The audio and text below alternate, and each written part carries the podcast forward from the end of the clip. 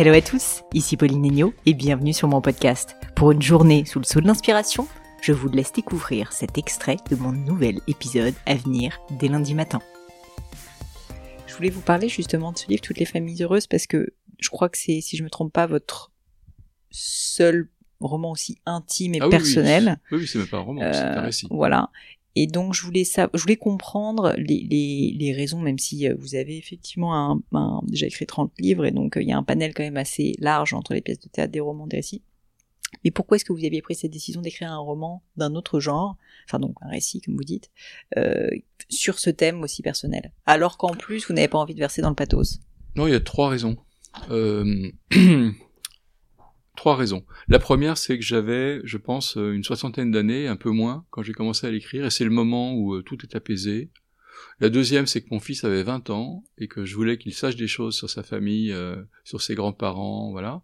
Et la troisième, c'était que tout le monde était mort. Ou, pour le, le cas de ma mère, qu'elle était atteinte d'Alzheimer, et donc elle pourrait pas lire le livre. C'est donc important de pouvoir écrire un livre dans lequel on ne se venge pas, donc là, ça veut dire qu'on on ne se venge pas des morts, les morts ne, nous lisent pas, et euh, les gens malades non plus. Donc j'étais pas dans la vengeance, j'étais plutôt dans une recherche de transmission, de réflexion sur la manière dont j'étais devenu un écrivain aussi, pourquoi j'étais devenu écrivain, quel était mon rapport à justement à la fiction, au mensonge, parce que puisqu'on parle de l'écriture, c'est aussi, euh, comme disait Aragon, c'est un mentir vrai, mais c'est pas que ça, c'est aussi une manière de tenter à travers des mots de raconter une histoire dont on sait au fond que euh, elle est définie par les mots et pas par ce qu'on a vécu.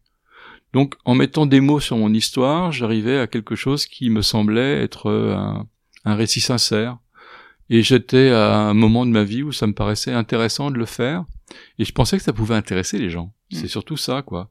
Je pensais non pas que ma vie intéressait les gens, parce que ça, je je le pense pas, mais je pensais qu'un récit de vie Hmm. euh, même une- d'une vie aussi spéciale que n'importe quelle vie, touche les gens parce que c'est au fond quelque part la leur. Voilà, c'est ça.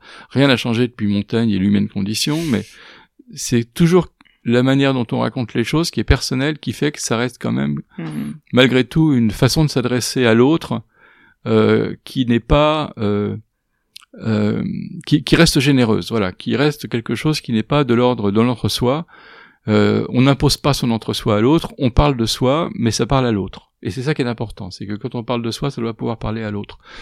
Et c'est un petit peu ce travail que j'ai essayé de faire. En plus, j'avais un, j'ai eu la chance pour l'écrire d'avoir un public, c'est-à-dire qu'il y avait ce qu'on appelait et ce qu'on appelle encore les jeudis de l'Oulipo, qui sont des des moments de séance de lecture publique.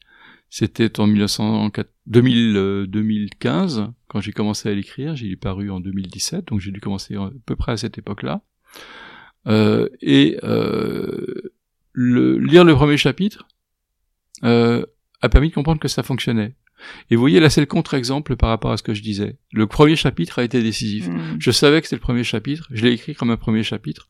Je ne savais pas encore ça allait donner tout un livre. En tout cas, je savais que c'était un récit qui devait se trouver de manière euh, euh, centrale, mais donc, puisque c'est central, c'est au début, puisque ça donne toute, l'orientation, dans laquelle je racontais la manière dont je m'étais vécu comme un monstre euh, pendant une bonne partie de mon enfance et mon adolescence, comme quelqu'un d'égoïste, comme quelqu'un de de comme un salaud vis-à-vis de mon rapport à mes parents puisque je ne les aimais pas et que je comprenais pas pourquoi je les aimais pas. Et l'écrire m'a permis de le comprendre Euh, et cette chance de pouvoir écrire ce premier chapitre m'a donné des rails c'est-à-dire que la, base non seulement narrative mais y compris de ton y compris d'ambiance y compris d'atmosphère de, de couleur une fois de plus a permis d'installer une sorte de euh, logique qui a entraîné tous les autres chapitres. Je me suis dit que je pouvais tous les écrire de la même façon. Le premier chapitre, on rit en le lisant, alors que c'est en fait un chapitre euh, assez terrible, parce que je raconte deux enterrements et un passage à la folie. Mais ces deux enterrements sont traités d'une manière un peu burlesque. Euh, et ça m'a permis de, de, lancer la chose. Donc, euh, oui, ça, ça a à voir avec ça. hein. Ça a à voir avec la question euh, de l'intime. En quoi est-ce que l'intime est commun? Et je crois franchement, je, pense que l'intime est vraiment commun. Sinon, on, on lirait pas les aveux de, ou les, confessions. voilà. On lirait pas Montaigne, on lirait pas des récits euh, comme euh, je sais pas, la, promesse de l'aube, enfin, ces récits qui sont des récits tout à fait personnels sont des récits universels. C'est ça qui est intéressant. Si le personnel reste personnel, autant en faire un journal intime. Mm. Le but n'est pas d'en faire un journal intime, c'est de faire un journal public et de faire de cette publicité euh, littéralement euh, quelque chose qui euh, atteigne l'autre euh, là où il est et pas là où vous êtes vous. Hein, il faut le toucher exactement là où il se trouve. Et c'est ce qui m'intéressait.